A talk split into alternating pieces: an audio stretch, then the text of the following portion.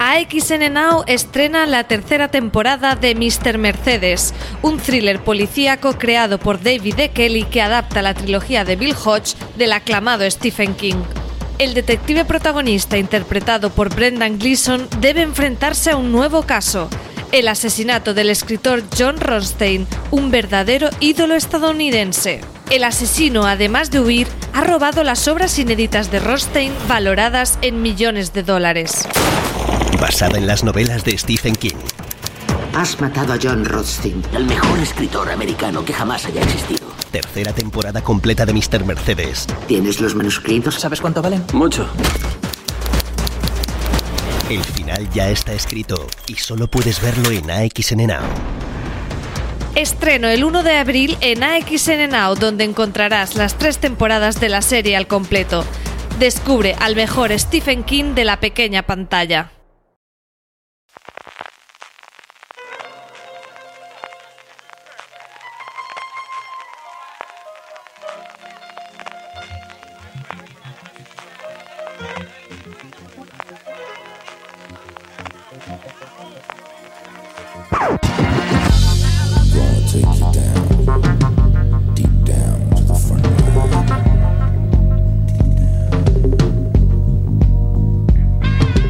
Bienvenidos a Watchlist, el programa mensual de la redacción de Fuera de Series, esta vez desde el confinamiento, pero como hicimos en los programas anteriores vamos a hacer este repaso de lo mejor de tanto del mes que termina como de ese mes que, está ahora por empezar y que nos trae muchas series de las cuales, bueno, mm, sabemos que vendrán su fecha o no, porque nosotros tenemos como una previsión en nuestro calendario, pero las cosas están tan agitadas que, parece que, bueno, a ver si, llegan todas las que creemos o no.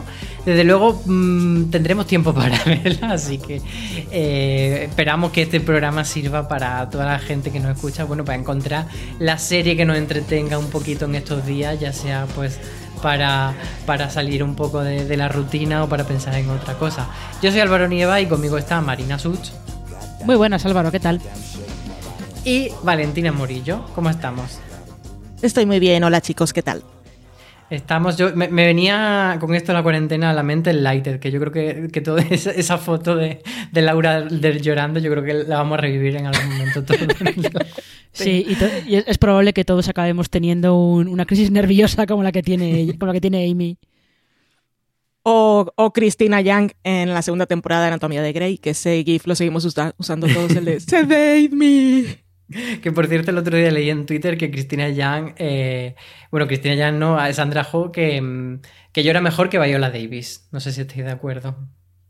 Que Sandra Ho era mejor que Viola Davis. Que llora mejor. Ah, que llora mejor. Que llora mejor. Bueno, depende de si, de si lo de mejor se mide en cantidad de mocos, en lágrimas, en, en esto que hace siempre Claire Dance, que es que de repente se le, se le arruga la barbilla, no sé pues no sé, a ver si nosotros somos capaces de, superarla llorando en esta cuarentena. Pero de momento vamos a mantenernos así con mucho ánimo, bien, bien arribita. Y vamos a empezar hablando de, de, lo que nos ha dejado el mes de marzo en cuanto a serie.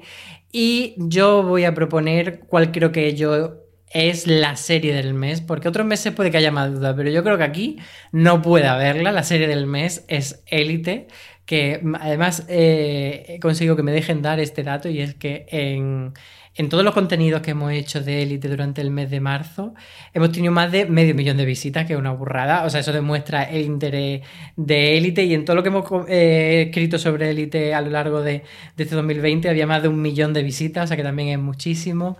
Y estamos muy contentos con Elite, pero no solo por eso, sino porque la serie nos ha gustado bastante esta temporada. Entonces, yo lo planteo así. ¿Es Elite la serie del mes de marzo, Marina? Sí, Sí, a ver, yo creo que también es un poquito, puede ser un poquito el regreso de Westworld, pero en mucha menor medida, mucha menor medida, sobre todo porque acordaos que la nueva temporada de Elite se estrenó el, el 13 de marzo que era justo el fin de semana que empezaba el empezaba el confinamiento en España y ese viernes por la tarde Netflix se cayó porque estaba todo el mundo intentando ver Élite, con lo cual creo que eso ya es como una prueba definitiva. Sí, porque para los que estén llegando a Watchlist por primera vez, mm, recalcar que esto de la serie del mes nos referimos no a la mejor en sí o a la que más haya gustado, sino la que ha tenido más conversación. Valen, ¿tú también estás de acuerdo en que ha sido élite? Sí, deberíamos decir que ha sido élite, aparte de lo que has dicho tú, que podamos nosotros medir a nivel interno de lo que genera más búsquedas, ha sido élite sin duda. Luego en los tops estos de los 10 títulos más vistos de cada día que pone Netflix, que bueno, que ya luego podríamos discutir cómo lo miden, no lo sabemos realmente, qué es lo que tienen en cuenta, pero eso da igual porque se mantuvo en el primero mucho tiempo. Ahora, ahora mismo que estamos grabando no lo sé, pero la última vez que yo lo vi seguía estando entre los dos, tres primeros puestos en España, pero es que estaba entre los 10 primeros puestos en Estados Unidos el podcast este oficial que tiene Netflix de sus contenidos, que lo hace en inglés, uno que se llama I'm Obsessed with This. El último programa que hicieron es de élite. Y eh, la mayoría de los podcasts que escucho yo de críticos de televisión de Estados Unidos hablan de élite. Así que sin duda esa es la serie. Podríamos decir Westworld también porque se habla de ella y tal, pero es que a nivel de audiencias ha sido desastroso, ¿eh? porque la, el primer episodio, eh, esto lo voy a decir un poco de memoria, pero decían que era más o menos, eran, 57% había bajado menos. más del 57% de, con relación al primer episodio de la segunda temporada y el segundo episodio bajó más aún. O sea que el tema está complicado para la serie de los androides. Vosotros habéis visto, habéis big guancheado, no sé si he dicho bien esta palabra, habéis maratoneado la tercera temporada de Élite. Y no sé si queréis decirme qué os ha parecido a, a rasgos generales. Eh, Yo no te- la he visto. Yo tengo que confesar que con Elite siempre empiezo a ver los primeros capítulos y luego se me meten otras cosas y se me queda la temporada ahí colgada hasta que la retomo bastante tiempo después. Entonces siempre acaba llegando muy tarde a todas las discusiones que hay sobre Elite. Lo que pasa es que yo creo que Elite a estas alturas todo el mundo sabe lo que, lo que te va a ofrecer y sabes lo que te vas a encontrar en ella perfectamente, con lo cual pues ah, los fans están súper encantados y a quienes no les gusta pues la odian. Pues bueno, ¿por qué se le va a hacer? Marina, me has decepcionado tanto que te voy a contestar con una frase de Lucrecia que es Me jodiste la vida, pendejo. Maldita lisiada. Así que bueno, comentada esta, esta élite que ha sido la serie que, que más ha dado que hablar en este mes de marzo, sí que vamos a hablar un poco de lo que nosotros como espectadores hemos ido viendo, lo que más nos ha gustado, lo que menos. Y vamos a empezar con lo que menos, con ese hemos sido engañados. Marina, ¿qué ha sido tu gran decepción de, de este mes de marzo? Mm, Yo tengo que decir que tampoco era gran decepción porque mis expectativas no eran demasiado altas, ¿eh? Pero yo me puse a ver la segunda temporada de Liar, que no sé si alguien recuerda que era esta serie con, con Joan Frogat y este actor galés que se llama Joan Griffith, sobre una, una pareja que tiene una cita y al día siguiente ella está convencida de que él la ha violado, pero eh, es su palabra contra la de él. La cosa acaba dando muchas vueltas y mm, el cierre de la primera temporada, que funcionó muy bien en audiencia en el Reino Unido, eh, el cierre parecía que era como sí, habría una puerta una segunda, pero parecía como bastante definitivo. Y mm, la segunda temporada yo eh, em- empecé a verla un poco con la idea de, bueno, venga, va, a ver, a ver qué hacen para continuar esa historia. Y la verdad es que me da que se están quedando un poco con los peores tics que tenía la primera temporada de Liar y creo que va a acabar entrando un poco en, en la lista de las decepciones. ¿eh? Se le está pasando, se está yendo un poquito la mano con, con los giros un poco efectistas. No sé, no, no acaba de empezar, ¿eh? lleva va por la mitad de la temporada en el momento en el que estamos grabando este podcast, pero no sé si me va a convencer. Pues fíjate que no eres la única a la que le he escuchado decir esto. Valen, para ti, ¿cuál ha sido la decepción del mes? Bueno, para mí no. Yo siempre en esta sección nuestra le hemos sido engañado, o me engañan o no me engañan, pero me quedo con la idea general. En este caso yo me puse, vi 10, 15 minutos y me aburrí, pero con 10 o 15 minutos, ahora diré de qué estoy hablando. 10 o 15 minutos tampoco te haces una gran idea, pero es que como había leído las críticas ya que habían salido de ese primer episodio de Amazing Stories o Cuentos Asombrosos de Apple, y eran tan... Es que no eran tibias, eran frías.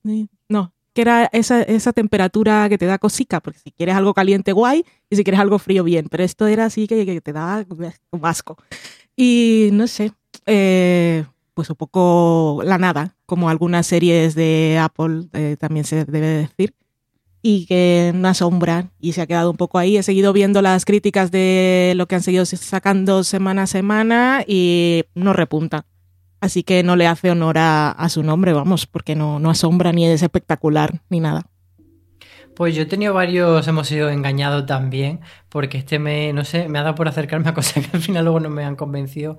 Como por ejemplo, dos propuestas de Netflix, una es Carta al Rey, que es así como una cosa de fantasía bastante mm, genérica. Y, y hablando de contenido genérico, también Los Crímenes de Valhalla, es una serie que me parece que si no hubiese sido de Netflix lo hubiese estrenado un canal de pago, quizás no le habríamos hecho ni la mitad de la mitad del caso que le hemos hecho.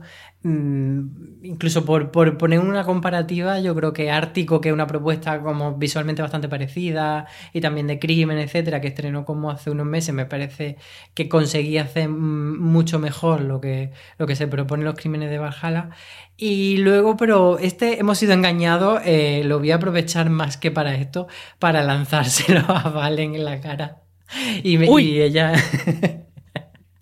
Yo no sé si esto le va a, gustar, pero es que eh, leí su crítica de Rétame y, y, ella la ponía como muy adictiva y, y no es que haya sido una serie que, que, haya, que me haya parecido mala eh, especialmente, pero no me ha enganchado. Me he visto episodios esperando esa, esa, ese thriller adictivo del que ella me hablaba y no, no pude encontrarlo. Valen por alusiones.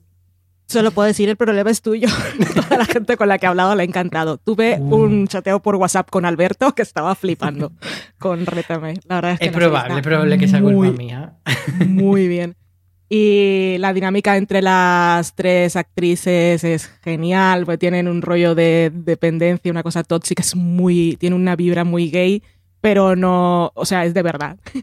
Y, y, me gusta porque podría ser, eh, es un poco también de la mujer fatal, que no sabes cuál de las tres va a ser, que es un poco, a mí me recuerda en ese sentido a, salvando las distancias, en ese sentido de un poco subvertir los géneros a Killing Eve, porque te pone a tres mujeres en papeles que no suelen ser los, los que van con su género en este tipo de historias, y aparte son chicas de instituto, dos de ellas, y la otra es la profesora, que es un poco mayor, pero también es joven, y es que e, es, es una serie súper hoy, hoy, hoy, hoy, hoy, hoy, hoy, pero fantasiosa, ¿eh? Que dos episodios. Aparte de hay que decir que tú has estado muy, muy enfermo, Álvaro. Ya tú estabas pillando sí, tu enfermedad. Yo creo que Igual te un poco cogió de bajona. la de gana, sí. está un poco apático en general y puede que sea eso. Pero bueno, Pero que también que es una. le voy a dar una segunda oportunidad. No, sí, sí. Yo, yo soy poco de, oh, tenéis que verla. Yo, yo insisto una vez o dos, sobre todo la gente cercana a mí es del rollo, si no te ha gustado, yo no te voy a convencer, no es mi trabajo. you Así que yo qué sé, pero bueno, que está muy bien. A toda la gente no le tiene que gustar y a veces, en tu caso no, pero hay mucha gente que el factor serie de instituto igual no y que estén un poco, que hay animadoras y piensen en salvar a la porrista, salvar al mundo. Pero la serie está muy bien, se nota un montón que está dirigida por, los episodios están dirigidos por mujeres también, porque siendo una serie sobre animadoras y que va mucho tiempo con el uniforme característico porque están eh, ensayando, que aparte eh, no tiene nada que ver con los pompones, aquí se siente cuando se dan, se caen al suelo, hay sangre, se rompen dientes, es un espectáculo, pero lo que decía es que con este uniforme es muy fácil sexualizar a las chicas y la serie toma un camino muy diferente. Es muy interesante, aparte, da, da mucho de qué hablar. Pues muy bien defendida, así que después de este catfight eh, porrista que hemos tenido Valen y yo, vamos a cambiar un poco la vibra negativa del hemos sido engañados y nos vamos a ir con lo bueno, con el anda, pues mira, esas series que sí que eh, quizás no esperábamos tanto de ella y al final lo han acabado encantando. Marina, ¿tú qué ha sido lo que le has encontrado el saborcillo este mes? Bueno, esta, esta va a ser una confesión que a lo mejor va a sonar un poco rara, ¿eh? Pero eh, a mí la que me ha sorprendido, más o menos, y eso que no es que sea de momento una gran revelación, pero me ha sorprendido eh, para bien la serie de High School Musical en, en Disney Plus. Y me ha, sorprendido, uh. me ha sorprendido para bien porque yo High School Musical eh, no soy fan en absoluto, me resulta bastante cargante. Pero el primer capítulo creo que eh, tiene ahí un, tiene un lado meta y un cierto toquecito a lo Glee que oye puede le, puede dar un toque un toque interesante a la serie. Sobre todo eso sobre todo que la serie es consciente de que ha existido una trilogía de películas de High School Musical y de hecho eh, ellos montan en el instituto el musical de High School Musical y todo ese lado meta, más el lado un poquito algunos chistes un poquito más ácidos de lo normal en una serie de Disney Channel, porque esto es muy Disney Channel. Eso por ahí puede acabar siendo algo entretenido, sin más, sin pasarnos, pero puede acabar siendo algo eh, más interesante de lo que parece, la verdad. Fíjate que esa comparación con, con se la he escuchado a varias personas, pero no soy especialmente fan de Glee, así que... Pero sí que me llama, me llama la atención por lo que tú dices, por ese rollo tanto del el, juego meta. Valen, ¿tú qué ha sido tu sorpresa del mes? Mi sorpresa del mes ha sido Feel Good, que la pusieron en Netflix. Em, tenía que ver un par de episodios para hacer una crítica, porque era uno de los estrenos de un viernes de marzo. Y no tenía mayor intención, bueno, no tenía ninguna intención de seguir viéndola. Y la verdad es que me gustó, aparte tiene su favor, que es una serie que es británica, son seis episodios y son de media hora, y con que hayas visto dos, pues igual ya te pica la curiosidad y dices, solo me quedan cuatro. pues me la acabo, que no, no es mucho tiempo. Pero la serie, la serie está muy bien. Em, tenemos la crítica ahí en Fuera de Series, donde os cuento un poco de qué va. Pero la protagonista es una chica que hace stand-up. Ella es canadiense, vive en Estados, en Estados Unidos, no, en el Reino Unido y empezar, la conocemos cuando está haciendo uno, uno de sus, una de sus actuaciones, aunque no escuchamos mucho, y ahí en el público hay, conoce, hay una chica que es la única que le ríe las gracias, se conocen después de la actuación y a los 15 minutos, 10-15 minutos de serie ya ha pasado el tiempo, eh, ha avanzado su relación y ya están viviendo juntas. O sea, es un poco como Catástrofe que empezaba por el final de una comedia romántica, en este caso también. Y lo que vemos a partir de esos 10 minutos de serie en el resto de episodios es cómo evoluciona su relación. Eh, se dan cuenta ellas de que en realidad no se conocen muy bien porque no se cuenta, no se han contado cosas importantes de su pasado. Por una parte, May, que es la protagonista, no ha contado que ha tenido problemas con las drogas. Y eh, la chica que conoce, que se llama George, bueno, en realidad se llama Georgina, eh, la relación que tiene con May es la primera relación que tiene con otra chica, porque siempre había vivido como hetero y entonces la mantiene en secreto en la burbuja de la habitación para el resto de la gente. Pero es comedia, es muy divertida, eh, los puntos dramáticos no llega a ser hiperdramática nunca, aunque tiene algunos bajones porque está el problema de, la adicción y ella siempre está ahí como con la tentación y te da un poco de miedo. Sale Lisa Kudrow, que hace de la madre de la protagonista, un poco como web therapy, sale mucho hablando por el ordenador y no sé, tiene mucho encanto la serie. Yo la recomiendo, me gustó bastante. Lisa Kudrow hace del tipo de personaje que mejor se le da. Sí, se le da muy bien. Pues yo me la apunto porque es de esas que, tenía ganas de ver, la verdad, y Netflix no para de anunciármela, además con la foto de Lisa Kudrow bien grande, aunque yo sé que no es la protagonista, pero de esas trampas que te hace Netflix de decirte. Nos pilla bien por ahí Netflix, ¿eh? A mí también siempre me, me muestran los fotogramas que yo sé que no son los protagonistas. Dije, ah, ajá, me conoces. Pues mi, sorpresa del mes, aquí voy a hacer un poco de trampa porque no es una serie que yo no esperase nada, no es una serie que pensase que no me fuese a gustar, pero sí que tenía cierto recelo porque me parecía que podía ser muy complicado abordarlo y finalmente se ha hecho 10 mm, sobre 10. Estoy hablando de Veneno, la serie que han hecho los Javi sobre Cristina Ortiz, conocida artísticamente como La Veneno. Eh, un personaje que tiene mucha controversia y que, sobre todo desde que, desde que falleció, se habló mucho de, si realmente se podía ser considerado como un referente LGTB o si todo lo contrario. Entonces yo creo que, que esa conversación era complicada llevarla a cabo y creo que ellos lo han hecho desde un punto de vista bastante inteligente, sin caer demasiado en la mitomanía, pero haciéndole bastante homenaje y, metiendo muchas cosas más allá de lo puramente biográfico, mucho más allá de lo puramente anecdótico, de esas recreaciones fieles que han hecho, ese Pepe Navarro súper bien caracterizado que, tienen, etcétera. Pero creo que luego, aparte, si te pones a, pensar un poco más, ese primer episodio te bastante capas y, la pena es que no vamos a seguir viéndola por ahora, pero bueno, nos han, han enseñado ese primer episodio los Javi, así que mm, yo por lo menos tengo muchas ganas y para mí ha sido una sorpresa, ya digo, no porque no esperase que fuese buena, sino porque no esperaba que fuese tanto. Eh, ¿Vosotras habéis tenido tiempo de verla? Sí, pero yo primero quiero decir que esto es súper trampa para poner veneno en esta sección, pero Vale, te, te la dejo ir porque yo no sabía dónde ponerla, ¿vale? Así que me parece bien que hayas encontrado el hueco para, para poner veneno, pero bueno, un aplauso, ¿eh? Un aplauso para ti. Nuestros, nuestros dieces por hacer esta trampa. No, está, muy, está muy bien, ¿eh? Y es verdad que eh, los parones en los rodajes y en la postproducción a los que ha obligado el, eh, la crisis de- del coronavirus, la cuarentena y, y el confinamiento y todo eso, pues eh, nos deja con la incertidumbre de cuándo vamos a ver el resto de episodios de Veneno. Pero solamente el primero es verdad que da para hablar mucho y está muy bien. Y lo de Israel Alejalde como Pepe Navarro es, bueno, es para quitarse el sombrero, porque es que suena igual que él, exactamente igual que él. Y bueno, me ha, me ha faltado decir Paca la piraña, eh, ídola máxima, por supuesto. Por favor, personaje revelación. Marina, tú mencionabas eh, todo el tema de los parones del COVID y yo creo que eh, no es ningún secreto que nuestra sección, el dramita del mes, este va a ser el tema candente, a no ser que para ti el gran drama del mes haya sido la cancelación de la serie de Netflix Mesías, que tú fuiste la única espectadora. No, se veía venir, se veía venir.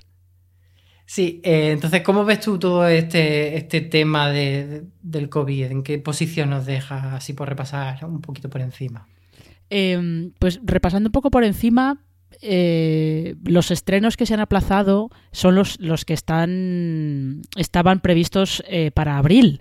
Que por eso antes Álvaro ha hecho ese, ese pequeño aviso de "Mm, estas son las series que nosotros tenemos puestas en nuestro calendario de estrenos porque las fechas es las que son las que se habían dado originalmente, pero esto eh, puede cambiar. De hecho, estrenos que estaban previstos para este mes de abril y que se han retrasado son los de la cuarta temporada de Fargo, la de The Walking, The Walking Dead World Beyond, la tercera temporada de Scam España. Eh, Veneno era a finales de marzo, pero bueno, se podía haber considerado que entraba en abril. Todas esas series, el estreno está eh, retrasado, está aplazado sine die de momento, porque mm, eh, los parones en los rodajes y en la, en la postproducción pues impiden que las, las series puedan estar terminadas para la fecha de, de su estreno. El, el primer episodio sí que está acabado, pero todos los demás no. Y luego de series de mayo hay dos que también en los estrenos están aplazados y que son dos que pintaban que iban a ser muy potentes, que son Patria, que justo se retrasa precisamente por lo mismo, por porque no se puede continuar la postproducción de, de la serie, y The Undoing, que era esta miniserie con Nicole Kidman y Hugh Grant, que también estaba programado el estreno para mayo y que le ha pasado exactamente lo mismo. Se aplaza, en este caso se aplaza para, se ha dado fecha de otoño. Y The Walking Dead World Beyond también se ha dado fecha de, de otoño. Aquí probablemente porque AMC creo yo que sospecha que el rodaje de The Walking Dead de la nueva temporada de Walking Dead no va a poder empezar a tiempo y se han reservado el spin-off para tener algo que emitir ahí. Sobre todo porque además otra, otra serie que se va a ver afectada es The Walking Dead porque el último capítulo de, de su temporada no se va a emitir tampoco porque no se ha podido terminar a tiempo. Lo cual para los fans de The Walking Dead debe ser bastante grave porque si The Walking Dead tiene, tiene una característica, digamos, su, su estructura de temporada es que suele tener mucho relleno en el tramo intermedio, pero el primer episodio y el final de temporada suelen ser bastante potentes y tienen como así un evento mm, crucial en la trama, entonces que te quiten ese, ese episodio, que es el, digamos, el episodio una temporada, es como jodidito. Vale, no sé si, si para ti también todo el drama del mes, un poco todo este, este drama del COVID que te deja, entre otras cosas, sin final de temporada de Anatomía de Grey, o tiene alguna otra cosa que quieres destacar. Pues yo tengo otra cosa que quiero destacar, porque todo. Más que lo de Anatomía de Grey. Sí, más que lo de Anatomía de Grey, porque mira, tal como van las cosas en Anatomía de Grey, si hace una pausa de dos años y se lo piensan todo mejor, me parecerá bien. Así que no tengo prisa.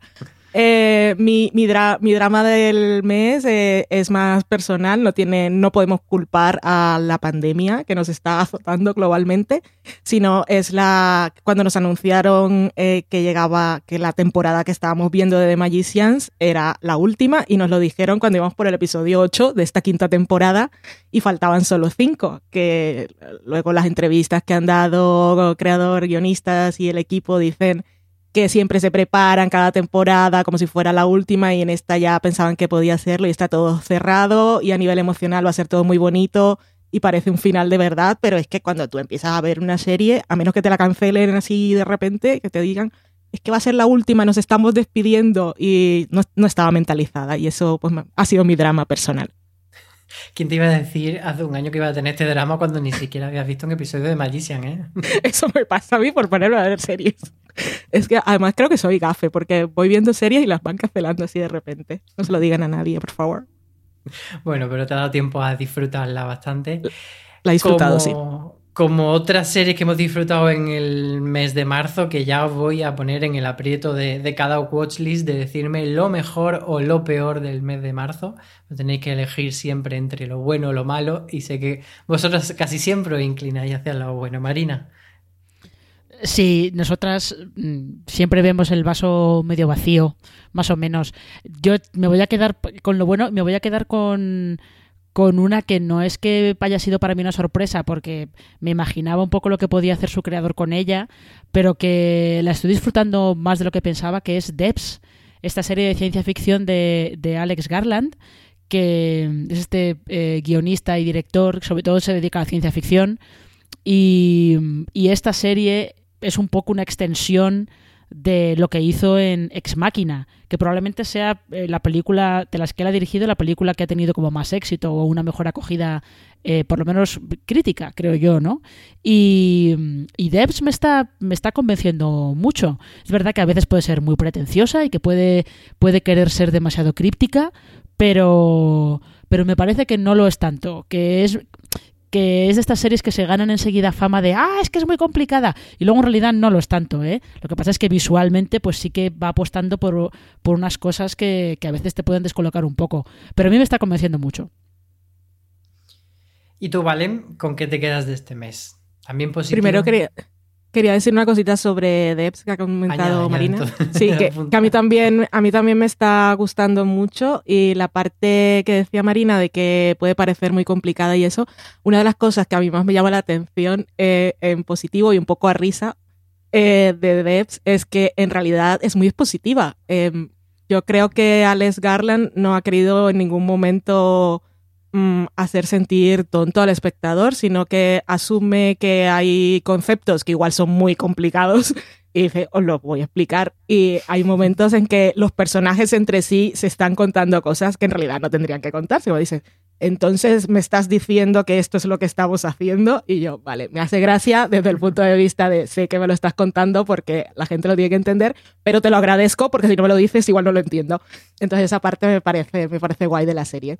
Y es muy intensa, como decía Marina, eso es verdad, pero visualmente es un espectáculo y, y, además es muy entretenida, no es nada densa ni lenta, pasan un montón de cosas en cada episodio. Así que si hay alguien que no lo está viendo, pues yo recomendaría, me uno a la recomendación de Marina para que la veáis. Y mi serie del mes es Better Things, que es ya era una de... ¿Mejor o peor? Eh, mejor, mejor, por favor. Eh, últimamente no veo cosas que no me gusten. Yo creo que si algo no me interesa, al final lo dejo. No recuerdo cuál es la última serie que veí y dije, ah, bueno, sí, Hunters, el mes pasado. Pero solo vi un episodio. o sea, yo no soy de las que dicen, la tengo que acabar para emitir una opinión súper completa. Y dice, no, pues pasa otra cosa.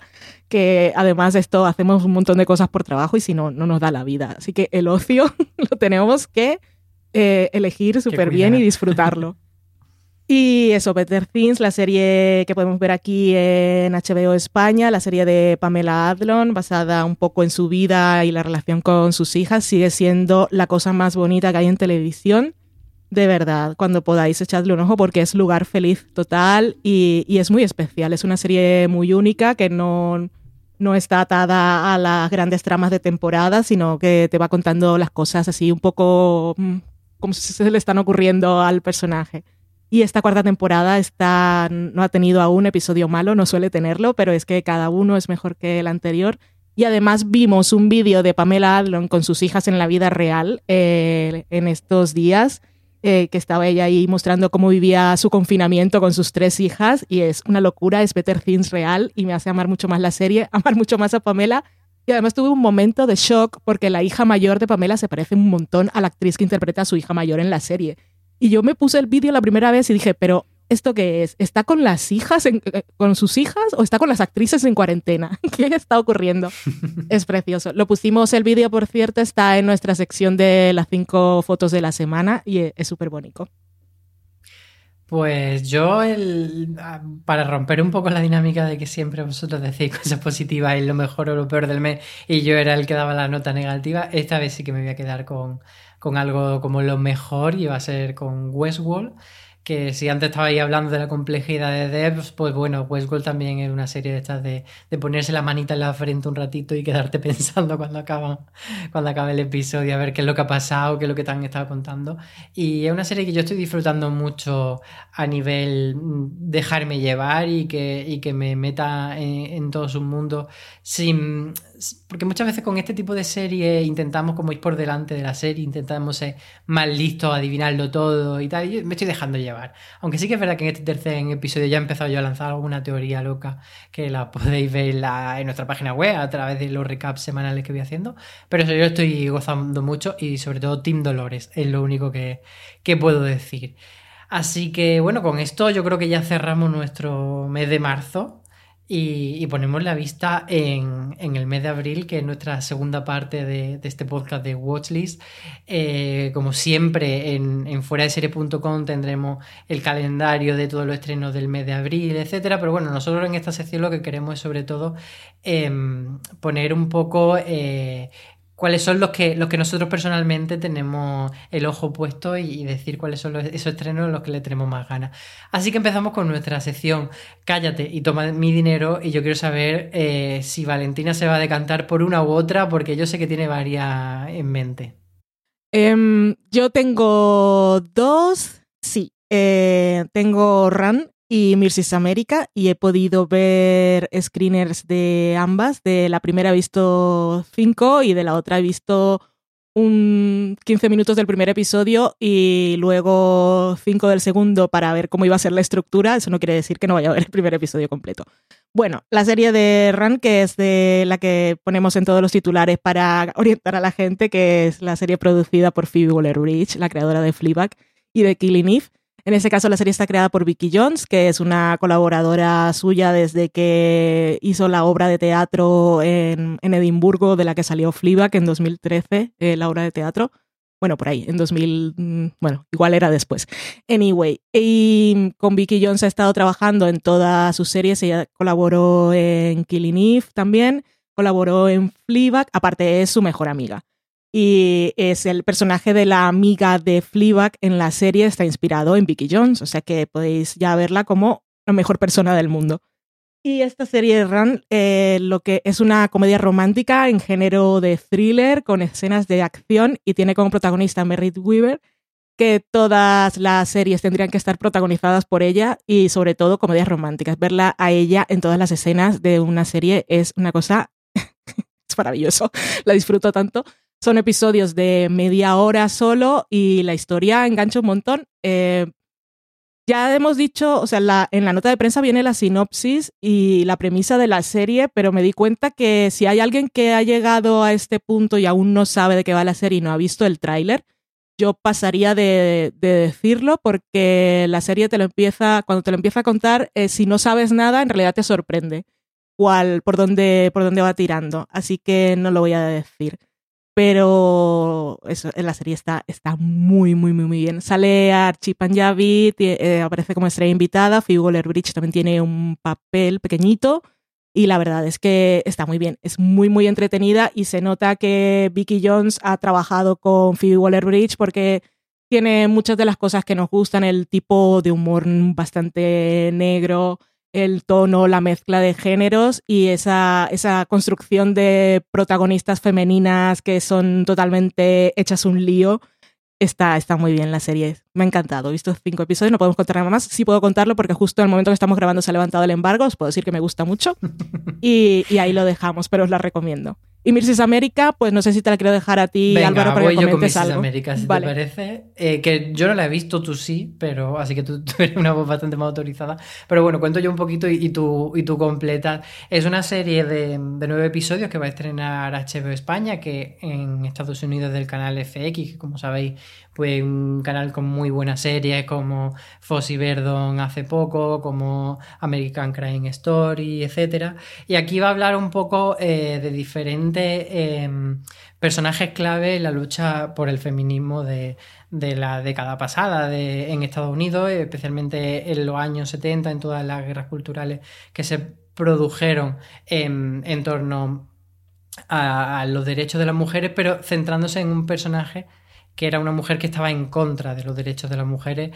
Y, yo creo que ahí es donde está, eh, eh, digamos, to, toda la injundia. Aparte de eso, tiene un elenco increíble, que es que eh, todos los personajes, tanto principales como secundarios, que van a formar parte de Mrs. America, podrían ser cabezas de cartel de una serie de las que todos nos volveríamos locos. Están Kate Blanchett, está Rose Byrne, está Sarah Paulson, está Usu Aduba, está Nisi. O sea, es un elenco increíble. Entonces, yo simplemente por ese elenco y un poco por, el, por la temática, que no he querido tampoco leer demasiado ni, ni empaparme demasiado porque quiero que me invite la serie a conocerlo todo poco a poco, yo creo que ya merece la pena. No sé, Valen, tú que la has visto, si quieres añadir algo más. Eh, poca cosa más porque acabo de comprobar y el embar estamos embargados en el momento que estamos grabando y en el momento que sale el programa también. Pero así que, así va a ser que... más, bastante interesante no, sabiendo de lo que va y, y, sin esto lo puedo decir sin, sin, sin estar violando ninguna ley, espero es que va a ser una serie mucho más política de, de, lo que yo me había imaginado y lo más importante va a ser la lucha de poder y va a ser bastante, bastante interesante. Es que el reparto es de escándalo y Kate Blanchett, pues, por favor, empiezas a verla, empiezas a ver la serie y es que te mueres con esta mujer de verdad. Pues con estas dos recomendaciones, Marina, ¿tú cuál quieres añadir? Pues yo me voy a ir a una a una que ha hecho poco ruido, la verdad. Yo también tengo muchas ganas de ver Run y Mrs. América, pero me voy a ir con una que ha hecho, ha hecho poco ruido. Ha hecho poco ruido en Estados Unidos y aquí no sé, no sé, bueno, ya veremos. Pero es, es la opción que tiene que va a utilizar AMC España para sustituir a The Walking Dead World Beyond, que evidentemente ya no se puede estrenar en abril, y en su lugar AMC España va a estrenar desde otro lugar que es una serie que ha creado Jason Siegel y que tiene una premisa bastante curiosa porque son cuatro personas que no se conocen de nada y que empiezan a jugar a un, a un juego virtual, pero es como un puzzle que se juega... Eh, se juega en la, en la calle. Es, da la sensación de que parece que es un poco como aquella película de David Fincher que se llamaba The Game, con Michael Douglas, pero menos siniestra. Eh, y de hecho está basado, al parecer, en, un, en una historia real, en un, un juego real que desarrolló un, un, tipo en San Francisco. Eh, captó a gente a través de flyers y luego a esa gente les iban a través de, eh, creo que eran mensajes, mensajes de móvil, no sé también si a través de alguna página web o algo por el estilo, les iba lanzando puzzles y según esa gente resolvía los puzzles, tenían instrucciones para, para encontrar otro puzzle y resolver otro puzzle. Entonces, como que Jason Segel se ha inspirado en eso para hacer esta serie, en el que evidentemente los cuatro protagonistas pues, van a encontrar un sentido a sus vidas y todo el rollo. A mí me recuerda un poquito también a, al juego que hay en la segunda temporada de DOA, espero que también menos siniestro, pero no sé, tengo curiosidad sí, por, por ver... Exactamente. Tengo curiosidad por ver qué sale de este desde otro lugar. No, que es curiosa, es que había leído yo la premisa muy por encima, pero no en tanto detalle como lo que nos ha contado Marina. Y que curioso. Sí, está bastante interesante. Lo que voy a decir es que, bueno, estas son nuestras tres apuestas de lo que más esperamos en cuanto a series nuevas, pero también os quiero preguntar por los regresos, por ese diosito que llegue ya. ¿Qué sería para ti, eh, Marina, La Casa de las Flores temporada 3? bueno, no, no te diría yo que no, podría, pero no. Eh, es que aquí yo tengo un poco tengo un poco el corazón dividido entre la temporada nueva de The Good Fight, pero con el anuncio de que se paró el rodaje por el por las medidas impuestas el, por el estado de Nueva York de cuarentena contra el coronavirus, pues bueno, tengo mis dudas de si se va a mantener la fecha de estreno o si la ponemos entera o qué, pero bueno, de momento se mantiene la fecha de estreno, tengo muchas ganas por verla, pero yo creo que aquí voy a romper una lanza por, por Vis a Vis el Oasis, por ese spin-off, secuela, lo que sea, de Vis a Vis, que está centrado en eh, Macarena y Zulema, como las vimos al final de la serie original, y no sé, tengo curiosidad por ver qué hacen por ver qué hacen, sobre todo cuando están eh, ya no están metidos dentro de la cárcel y no tienen ningún tipo de atadura de nada Como si eso les hubiera, les hubiera parado antes. Pero bueno, no tiene ningún tipo de atadura de nada para contar la historia de estas dos, el último golpe que dan. Esta, esta cosa típica que se dice en las historias de ladrones de, venga, un último golpe y nos retiramos, que siempre sale mal. Pues bueno, eso, eso por lo que se ve es lo que va a contar vis a vis el Oasis. Marina que sin querer nos ha hecho una predicción de que va a salir mal y no sé si lo podemos ver como casi Spoiler. un spoiler. Eh, yo no he visto, vamos a ver, yo no he visto, yo no he visto nada, no he visto más que el, que el tráiler. Y es verdad que estuve en el rodaje, pero en el rodaje nadie, muy lista, nadie dijo ni mu. A ver, vamos a ver. En cuanto alguien dice, venga, un último golpe y ya, ¿eso qué quiere decir? Que sale mal. Valen, tú con cuál es el siguiente, el siguiente golpe que estás esperando que llegue a, a tu televisión.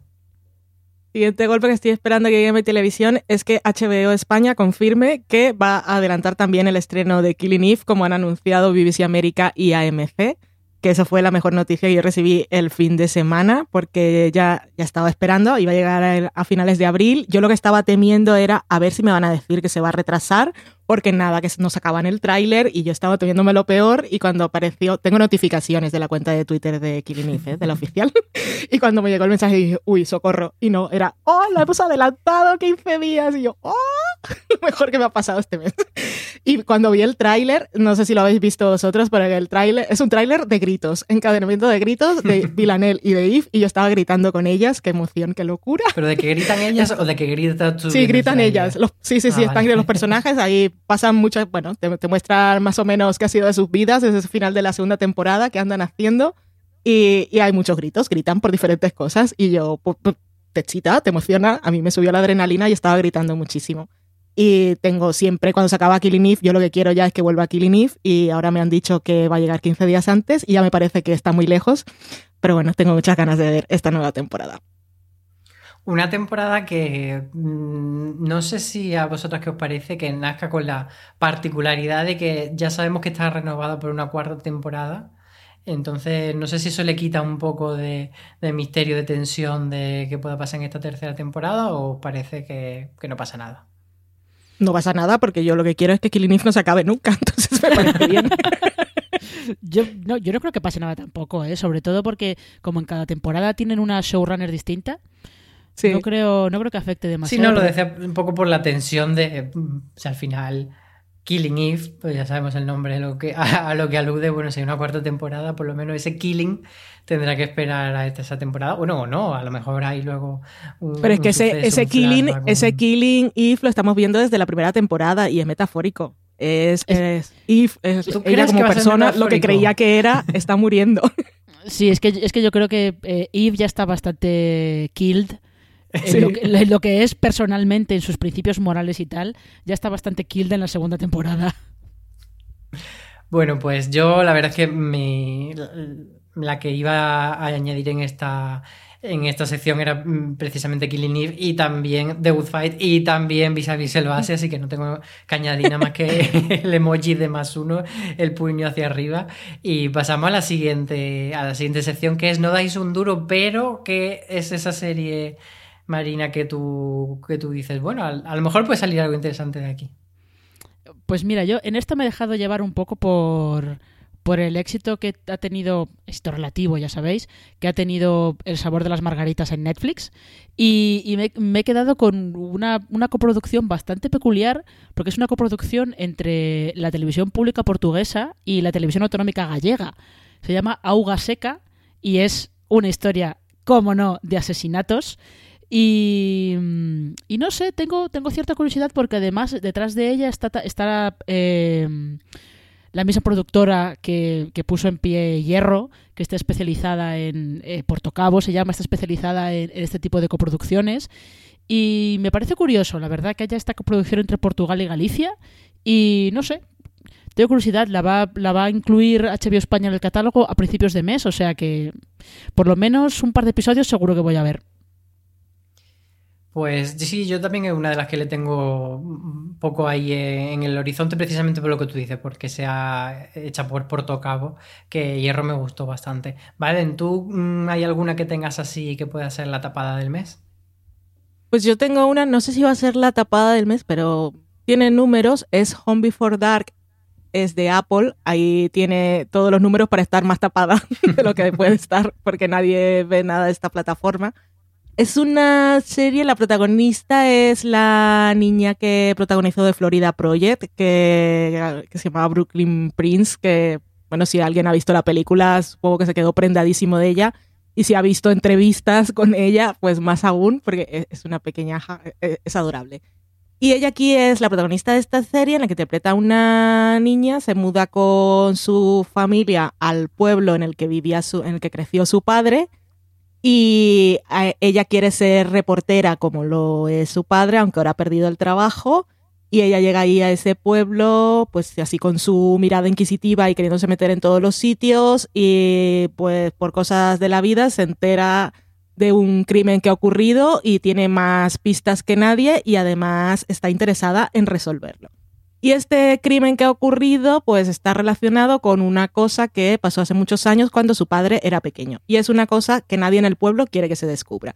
Pero es que esta niña es tan mona, es como si estuviéramos viendo a Verónica Mars eh, en su infancia. Es el mismo espíritu de eh, una persona que no es acorde a su edad, está haciendo cosas que no le tocan, pero es súper inteligente, súper lista, y tiene una relación muy chula con su padre. Me recuerda mucho en eso a Verónica Mars. Y yo he visto el primer episodio y es está muy bien hecha. Ella eh, se come la pantalla.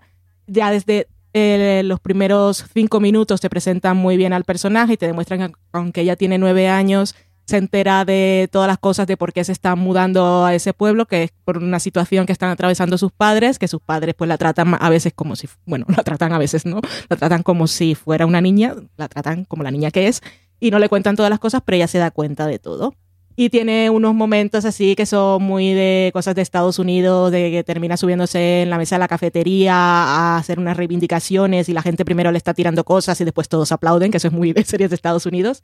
Es una serie que podría estar perfectamente en Disney Plus, me imagino.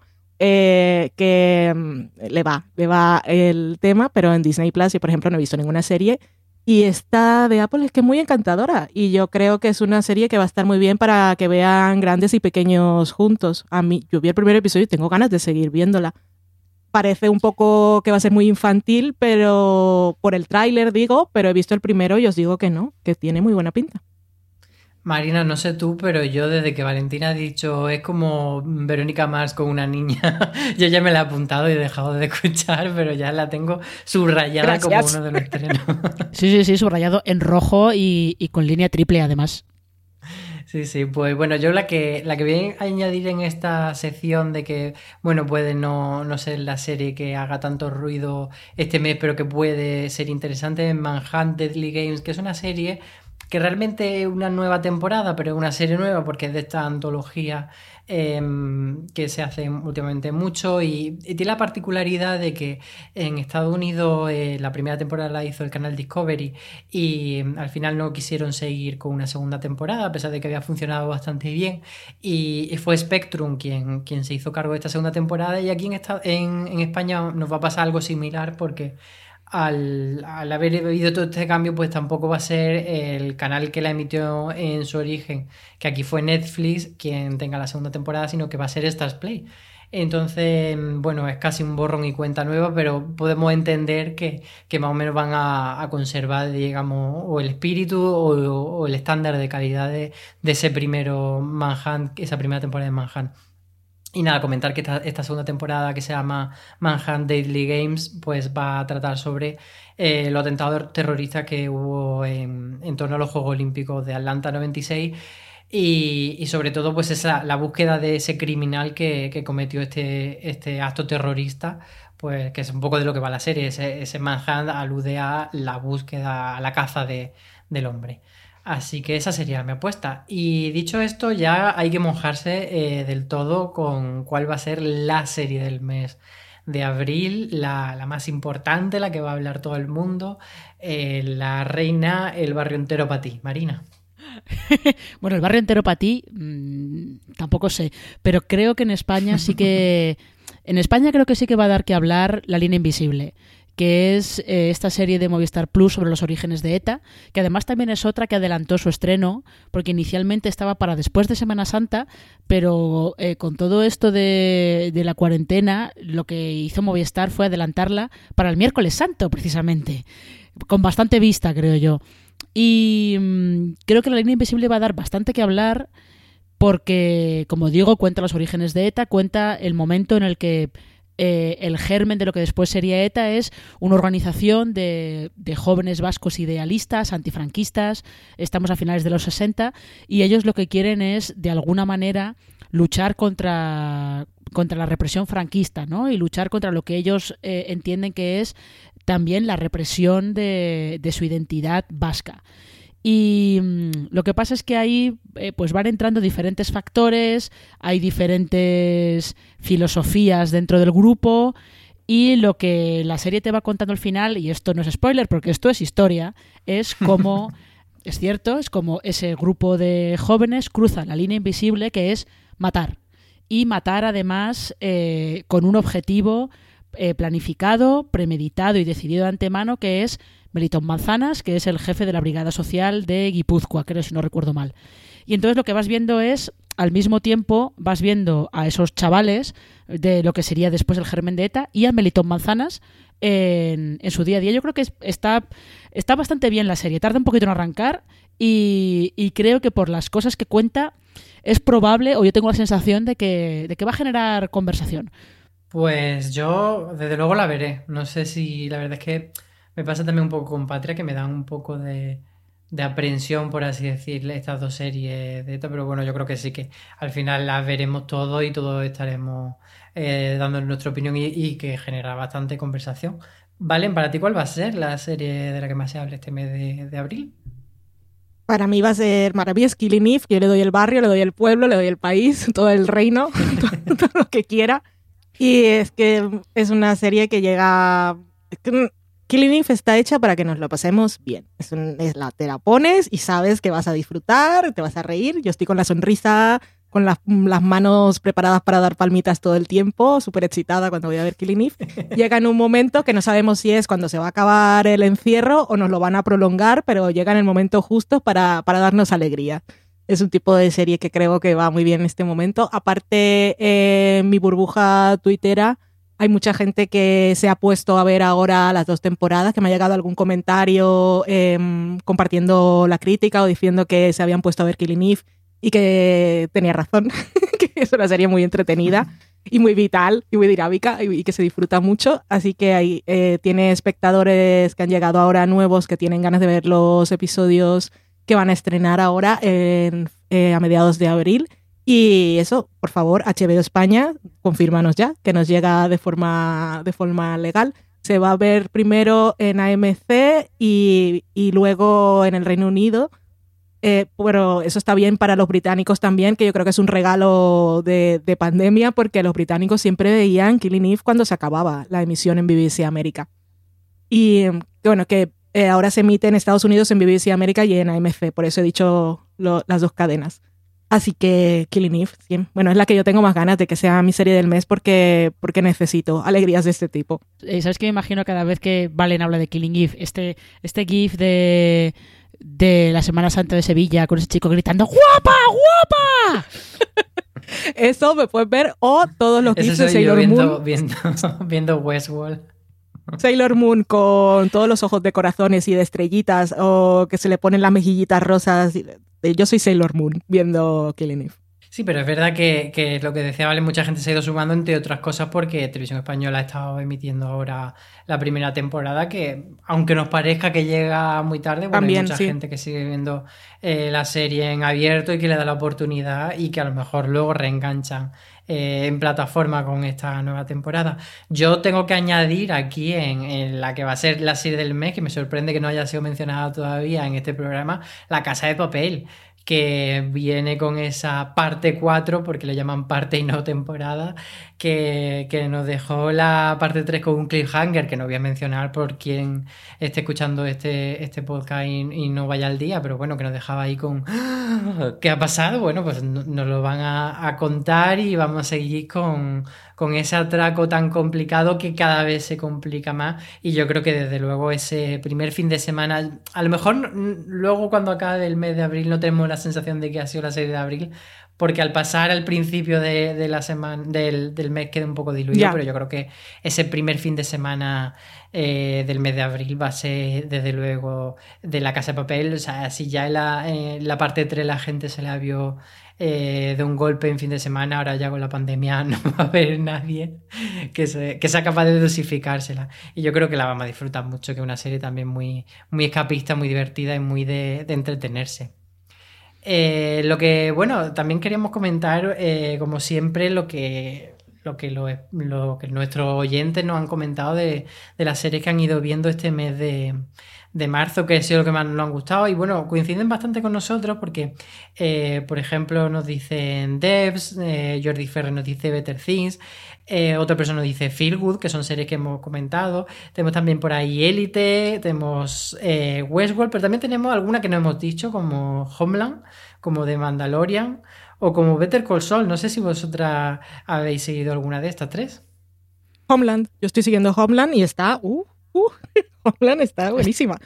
Está muy bien esta temporada. Me dejan unos cliffhangers que digo, ¿pero qué hacéis? Por favor. Está muy bien. Está. Es que no me sé el nombre del actor, uno que salía en The Americans. Igual tú sabes, Marina, que eres más buena para estas cosas. El que hacía de Oleg en, en The Americans. Ah, sí. El ruso. no, recuerdo cómo se llama, pero sí, ya sé quién es. Bueno, aquí también hace de ruso, pero está, está maravillosa Homeland, está muy emocionante. Estoy viviendo mucho esta última temporada. Eh, creo que me acabo de acordar, creo que se llama Costa Ronin, me parece. Ese es Costa Ronin. Gracias. Eh, no, yo ahora eh, que por fin ha llegado Disney Plus y que estoy viendo de Mandalorian, evidentemente, hombre, no estoy tan súper emocionada como lo habría estado si lo hubiera visto en noviembre, pero lo que me sorprende mucho es que es lo película del oeste que es de Mandalorian. Y, creo que por ahí eh, le encuentro le encuentro cosas más interesantes de las que yo pensaba. Y luego Baby Yoda es adorable, sí, todo el mundo lo sabemos. Lo es. Sí. Vale, Confirmo. Eh, Marina, yo creo que, que nos tienes que, convencer porque tanto Valen como yo dijimos aquí en este mismo podcast que no íbamos a ver de Mandalorian porque ya habíamos visto todos los gifs de, de Yodica chiquitico que era lo que nos interesaba. Entonces, ¿debemos darle una oportunidad o no a Mandalorian? Eh, yo os diría que le deis una oportunidad por lo, por lo que os comento, porque en el fondo es un, es un western. Lo que estamos viendo es una del oeste. Más Con que... eso no me convence. Es que es, que es la mejor, es que la mejor descripción que, tengo para vosotros. Es, una del oeste. Si os gustan las del oeste, estáis atrapadísimos. Y si no os gustan las del oeste, pues no os va a gustar nada, porque además es eh, el mandaloriano es el típico pistolero silencioso que va haciendo sus misiones y el resto como que mm, no es que todo le resbale, pero como que parece que no tiene principios morales, pero en realidad tiene su corazoncito, tiene cierto romanticismo, poquito. Pero es que es eso, es es un spaghetti western. Pues siento anunciarte que lo has hecho muy bien, la recomendación, pero no, no ha calado por aquí, me parece.